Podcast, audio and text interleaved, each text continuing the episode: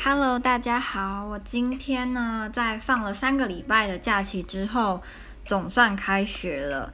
那这个开学，我其实心情很复杂啦。第一，当然就是已经放假放那么久，然后开学有一种有点不习惯。那第二，就是这是我大学生涯的最后半个学期了，觉得。超诡异的，真的，那感觉好好怪哦。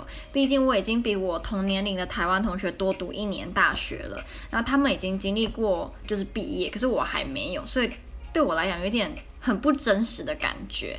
那这次我们的课表一样就是很烂，我们的课表烂就是它的时间都会排得很怪，像我们礼拜三呢、就从。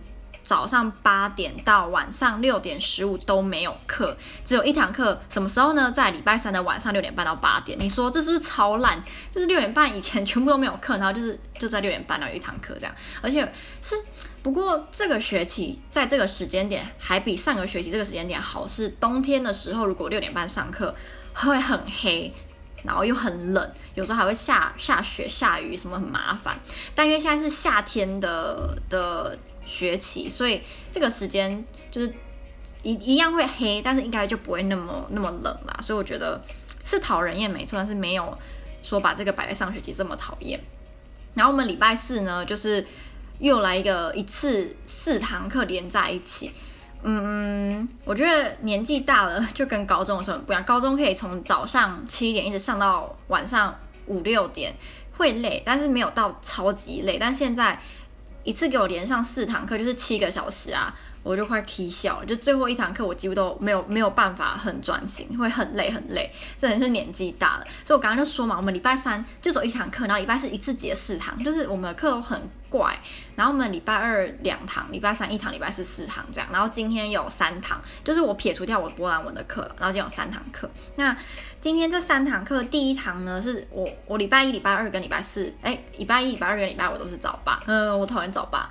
那礼拜一的这个早八呢，是我的 BA seminar，也就是我的毕业论文的这堂课嘛。那这个学期开始，这堂课是变成可能一个月我只会需要上一次，哎，一个月上两次啦，嗯，因为这个课它这学期变成主要是老师帮助我们写毕业论文。就是可能帮我们改啊，或者是看我们有没有什么困难，所以就不需要每次都上课，那所以就一个月就会上两次，所以等于说一个月就是要早起两次这样，然后下礼拜就不用早起上这堂课，然后下下礼拜才要。其实已经比每个礼拜都要早八起来上好很多，只是因为我明天又有早八，为什么那么多早八？真的很不爽哎、就我觉得有早八的好处就是你会觉得你好像做了很多事情，然后时间还很早，我觉得这是早八的好处啊。可是就是就是觉得早八很讨厌啊。好，然后。这个 BA seminar 呢，因为这学期没有要老师没有要上课，所以就可能就没有办法跟大家分享。像我之前在美就是学这堂课学到美国的一些东西就没有办法。可是礼拜一的后来两堂课，我认为我应该都算喜欢。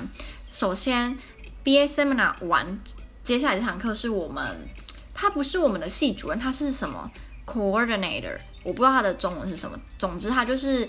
帮我们排课表，然后决定我们要上什么课的人，对，这就是 coordinator。他好像地位比系主任低一点，可是比其他所有的老师高这样。那这个老师他是教授，他这堂课叫做 Contrasting Male Profiles of Contemporary British Writing。我们这个老师啊，他有一个特特别的地方，就是他每次的课名都会感觉很难。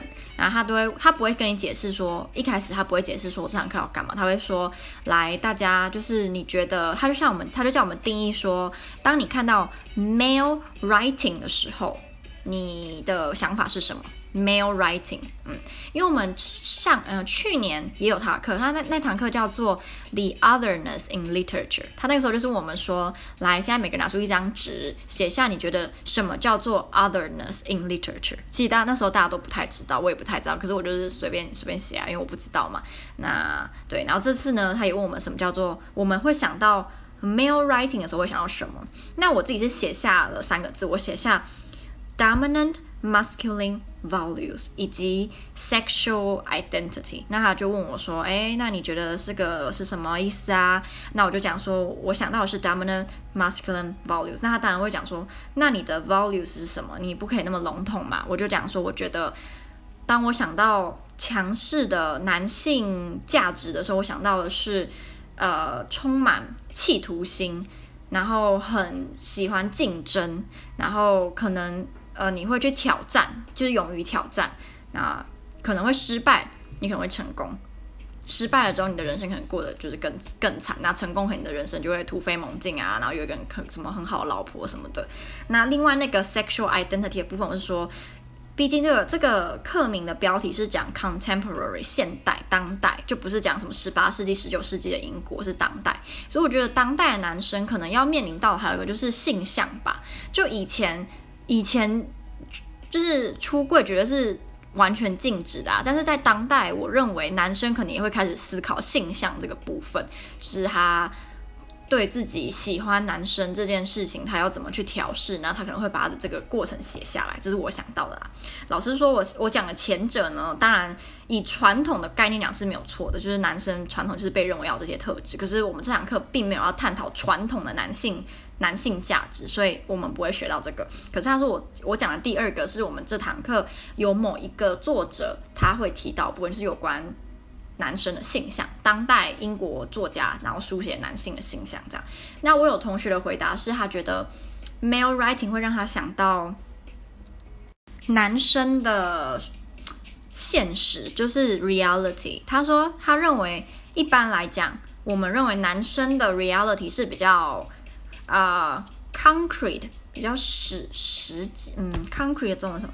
具体，对，比较具体。那女生的 reality 就是比较抽象，然后比较情绪化。可是男生的就会很很很 real，这样我不知道听不听得懂，就会感觉他们会着重在的是现实的部分，可是女生可能就着重在什么心灵啊，然后情感。所以他觉得 male writing 应该会着重在现实，就是 reality，而且是那种很。很 concrete，比如说会会讲到什么有有米才什么什么那个就是那一句话，对不对？就是那种男生会注重的是这种层面，那女生注重的就会是别的，对。然后就蛮有趣，就听大家对于 male writing 的定义。那你也可以想想看，你想要 male writing，你会想到什么呢？那后来老师就请我们读了一一小段的文章，是由 Virginia Woolf。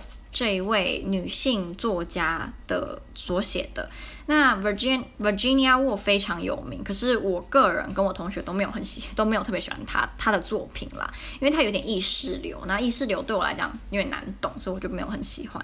那 Virginia Woolf 她有很多本对女权或是女性意识呃影响很深的作品，大家有兴趣你可以去你可以去查查看。那我们之前被迫要阅读的是她的那个叫什么 Lady。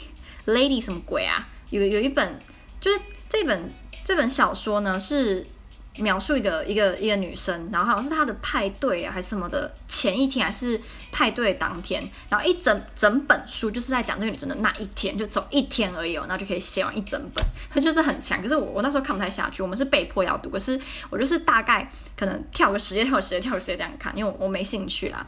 那我们老师叫我们读的这个 Virginia Woolf 的这一小篇文章是有关，他说他认为现代他那个时代的他那个时代的作家，大家都会认为男性作家所写的主题是重要的 important，但是女生作家写的作呃主题却被认为是 trivial，就是。所呃不重要的，或者是那种什么琐琐事、芝麻小事，那男生都可能会写有关战争、有关战场、有关 war、有关 battlefield，那我们都觉得这这个很重要，这个是每个人都应该关心的。那女生可能就会写有关什么 shopping 啊，有关 fashion，有关 everyday life 日常生活。那大家就觉得哦，他们写这个一点意义也没有，就很无聊，然后就不重要，不一定无聊，但是不重要。然后他就讲说。这可能是一个事实，就是大部分的女性作家在她那个时代会书写的主题，主要是以 domestic 居家或者是是嗯，那叫什么 domestic 就居家吧，或者是什么国内之类的。可是男生作家会写的主题就是比较 public，他可能会写有关政治、有关经济，大家就觉得这些非常的重要。那女生在乎的或者是女生写的就认为不重要。那 Virginia Woolf 她写这这这小段，因为我们只读了一小段。我们就讨论说，他应该是认为我们的社会被二二分法就是划分的很严重。这个就是雄性，这个就是阴性，这个是这个是很有男子气概，这个是娘，然后这个是好，这个是不好，但他就想让人家。去想说，难道女生写的就真的不重要吗？我们是不是可以换个角度去看女生作家写这些东西，其实也是很重要的。可是我们老师他也有讲哦，他认为 Virginia Woolf 他在这样写的当下，他其实就已经。被二分法这个这个思维所影响了。就当你说你觉得女生写的这些东西不应该是被认为不重要的时候，那你不就是觉得他们可能跟男生写主题一样重要吗？那你一样把你的世界分分为重要跟不重要，所以他自己也有点陷入这个二分二分法的这个这个概念里面去啦。可是这不是我们要讨论最重要的东西。那后来老师又阅读了一本书里面的章节给我们听，那这个章节叫做。Masculinity, style and court。呃，masculinity 的中文是什么？雄雄性，男子气概，男子气概。然后我不知道怎么翻。那它主要就是在讲说，男生一个美国的男生，他如果要成为一个很有男子气概的男生，他应该要有什么特质呢？第一，他应该要很有 power，然后要很像一个战士，一个 warrior，可以上战场，随时可以上战场，然后打仗的这种。那第二就是他要有 knowledge，有 wisdom，他要有智慧，他要脑袋有东西，不可以有勇无谋。第三个，这个很有趣哦，因为老师说这个是他问我们有关 male writing 的时候，我们都没有人提到的，就是一个。男子气概或是一个 real man，真正的男人，他应该要是一个很棒的 lover，一个情人，然后也要是一个 seducer。seducer 通常会想到的是女生，哎，就是那种很诱惑、诱惑另外一个性别的那种人。就是我们以传统来讲啦，就这个男生要是很有诱惑性的，让女生看了会很想要跟他就是传宗接代之类。那再就是他必须要像呃宙斯，像那个希腊神话这个宙斯一样。这么的，我不知道有魅力吗？就是让人家一听就觉得哇，你是一个就是全能的男人。那接下来这个，呃，其实还有讲很多，但是我只有记记下一些部分，因为我们老师有时候讲很快，我没办法全部记到。这个是我记的最后一个，哎，不对，对，最后一个叫做 lawgiver，就是男生应该是制定，能够有能力制定出别人需要遵守的规则或法律。那男生应该要从事。什么样的行业最有男子气概呢？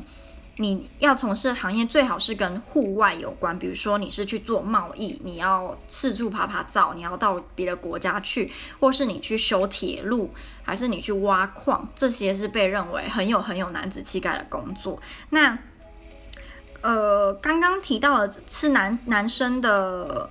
该有的特质嘛，如果再更细一点的话，他也有提到哦。第一，就男生应该要有 toughness，很强悍吗？很强悍，很强壮。第二，就是你要 resourcefulness，这个很有趣，这个跟那个《鲁滨逊漂流记》有关，就是男生应该要有自给自足的能力，你是有。那个能力去制造出资源给你自己用，也给别人，比如说你的家庭、你的老婆、你的小孩，他们可以去使用你创造出来的资源。那第三个就是你应该要享受自己一个人，就是你要，就算你今天是一个独行侠，你也要给人家一种你是很享受这个氛围的，你不可以一定要人家陪你，或者一定要老婆什么的。那这个我觉得有点白目，就是你要很。很能够吸引女生，但是你又可以随时抛弃他们，这是怎样？就是负心汉的意思嘛？就是你要当一个黄金单身汉，然后女生都抢着要你，可是你又可以随时把女生丢弃。然后最后一个是我记得最后一个，就是你要随时准备去死。我觉得很好笑，就是 readiness to die，你不能害怕死亡。如果今天你害怕死亡，你就不是一个真正的男人。那如果依照我刚刚提到的这些工作，然后你都有符合，最后可能会有一些产物是。真正的男人导致的，例如那个 pipe pipe 的中文是什么？就那个烟管吗？烟枪？我不知道。就是你抽那个大雪，哎，不是大雪茄，那个是什么？就一种很像雪，嗯，反正一种烟啊，pipe。然后港枪嘛，如果你现在是 soldier，你是 warrior，就有枪，还有 boots，一种。像那种 cowboy 的靴子，其实 cowboy 也是被认为非常男人的一个一个职业。当然，我们后来想要些娘娘腔的 cowboy，可是那可能是因为我们看一些喜剧什么被影响，不然 cowboy 其实是非常非常呃男性的。那还有一些制服，比如说军人的制服、警察的制服，这些也都是非常非常男性化的。还有牛仔裤，因为是牛仔嘛。然后还有吉他，你可能是一个我不知道孤独的游人，就要弹吉他，就觉得哇，你你是一个真正的男人。所以他后来就提到说，其实真正的男人在现代是不太可能的啦，因为现代的男人其实是，嗯呃，the modern man they try to play real。Man，你现代的男人都试着要去扮演一个真正的男人，所以没有真正男人这个东西，这是他的结论啦。就是我们所谓真正的男人，其实是活在 the old world，在过去的世界。现在这个世界其实已经没有什么真正的男人了。当你想要真正男人，这些概念都是一个复古怀旧的的思维而已啦，已经没有真正男人这个东西了。后来老师还问我们说，如果你今天我们要想一个最有男子气概、最符合真正男人特质的男性作家，美国我们会想到谁呢？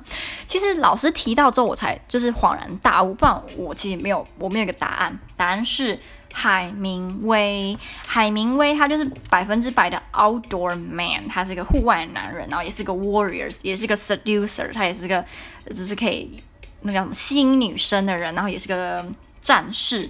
那他的作品底下的男性通常都非常的大胆 daring，然后很有冒险精神，他们不怕不害怕死亡啊，也有这个所谓的 roughness 这种粗犷的男性特质。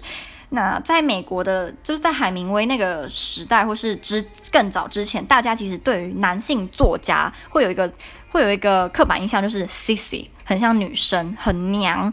但海明威就让人家打破了男性作家很娘的这个这个概念，因为海明威，你想要他，你可能觉得他是一个，就是你知道一个人孤独的在海海边有一个小木屋，然后而且还是自己建造的，然后喝着威士忌，然后边写作，然后整个人是很壮、很粗犷，然后留着一脸大胡子，就是跟一般我们觉得这种白那个叫什么白面书生吗？是吗？白面书生就很不一样，所以海明威是个非常非常非常男性化的作家。美国作家这样，后来我们又聊到的是小说 novel 或者是 fiction。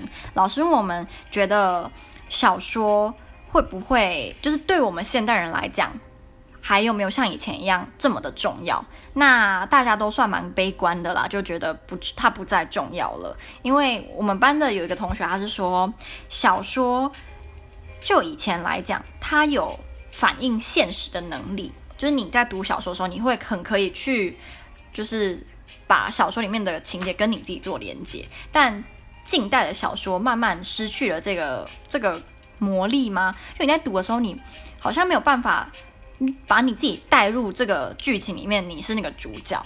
那所以现在反而越来越多人愿意去读的是那种 factual writings，呃，最符合现实的作品。就是它已经不是小说，它可能就是一个评论。现实政治的一本书，或是他在讲人类的历史，这些反而是我们愿意去读的，会觉得比较有趣，因为你可以真的去做连接。但小说的话就比较不行。然后我们就老师又叫我们读了一些一小一小的片段，是有关一个作一个学者吧，他认为现在小说现在社会的小说会失去它的对人的吸引力，是因为现在有太多不同的小说的种类，就可能以前当我们想到。冒险小说的时的时候，我们其实有一个很清楚的架构，就是冒险小说大概会有这些这些特征。可是因为现代，因为什么商业化，或是因为发展科技发展等等，小说的种类越来越多。那这个种类一下子很流行，然后明天可能又不流行了，然后一个新的种类一下子又出现，然后又一一下子又不见了。所以其实大家对这个趋势已经有点累了，所以你反而会愿意去读那种比较不会那么容易被淘汰，它会一直都大概是有一定地位的这种。写实的的的书就不是小说，就不是虚构的。那还有另外一个，就是西方世界在以前在在文学其实是很有领头羊的地位，或是文学界本来就是以英文小说、以西方世界文学为主。但可能因为九一一过后啊，或是因为一大堆的战争、一大堆的经济问题，或是全球化的关系，西方世界或西方文明，其实在全世界它。的那个地位已经没有像以前这么高了，很多亚洲文化或者什么其他文化慢慢的起来，可能以前是殖民地的的那些地方，他们现在好像也开始很强盛，所以他们也开始有自己的小说，所以就等等于说文学界是蛮现在这个小说是蛮乱的啦，大家有一点不太知道，就是像以前一样可以这么轻易的去揣测或是去去 assume that 啊，我怎么突然讲英文？就是哦，我不知道有些东西用中文很难讲，好啦，我觉得大家应该可以理解我意思啊，我就不要越讲越乱，好，那总之就是我们第一堂课的时候大概讨论到的东西，那另外可以跟大家分享是最后一个要跟大家分享就是。我以前在台湾读大学的时候，我在台湾只读两年啦，对，然后两年那两年的时候，如果有放很长的假，或是寒假、暑假开学，通常第一堂课老师都不会上课嘛，老师可能就会发一个那个 syllabus，然后讲一讲，然后就下课了。可是，在波兰通常都会上满，上好上满，不会有说。给你 one syllabus 读完，然后就下课，没有，通常都是上满满的。对，那我一开始很不习惯，后来我也习惯了，所以现在我也不太会期望说会像台湾一样，什么第一节课就发一个，然后就下课，就是没有这回事。好，那希望大家会觉得这个分享有趣，我自己是还蛮喜欢的啦，所以希望大家也会喜欢。如果你有觉得很有趣的，想要跟我分享，还是你有别的看法，都可以留言或是加那个追踪我的 Instagram，然后跟我分享你的看法。那就这样啦，拜拜。